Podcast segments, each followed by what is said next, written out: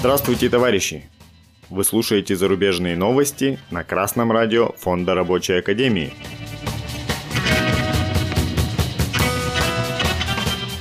В сегодняшнем выпуске зарубежных новостей. В США работники кофеин Starbucks вышли на протест в поддержку уволенных профлидеров. В ЮАР приостановлена работа трех золотых рудников из-за забастовки работников –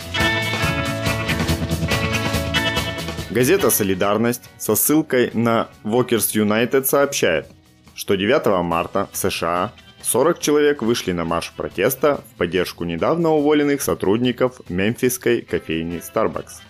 В число уволенных вошел почти весь профсоюзный комитет кофейни.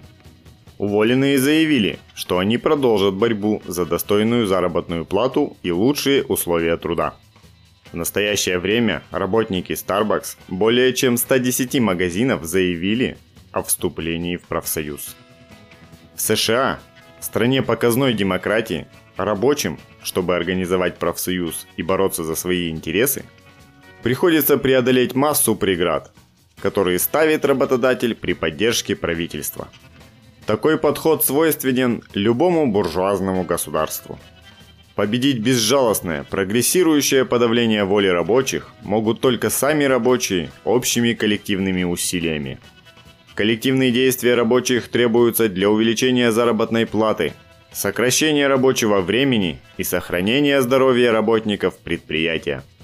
Работников Starbucks призываем соединяться в профсоюзы и коллективно бороться за свои интересы.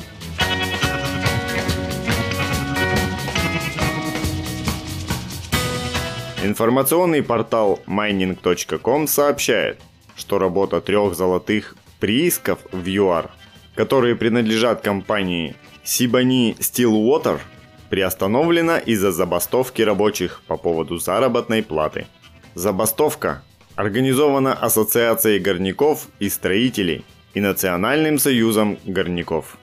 Приостановка работы приисков ставит под угрозу производственные планы рудников – Указано, что Национальный союз горняков требует повышения заработной платы шахтерам на 66 долларов. Южноафриканским шахтерам настойчивости и сплоченности. Мы рекомендуем бороться не только за разовое повышение зарплаты, но и за ее регулярный рост выше инфляции и другие улучшения. Лучше всего составить свой проект коллективного договора – в котором рабочие могут прописать желаемые условия труда. Бороться за его заключение, возможно, придется долго и серьезно. Но если цель будет достигнута, то работодатель 10 раз подумает, прежде чем нарушить договоренности.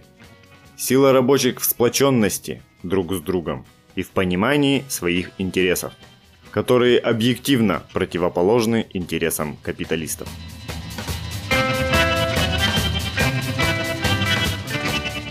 Вами был Алексей Чопа с коммунистическим приветом из города Свердловск.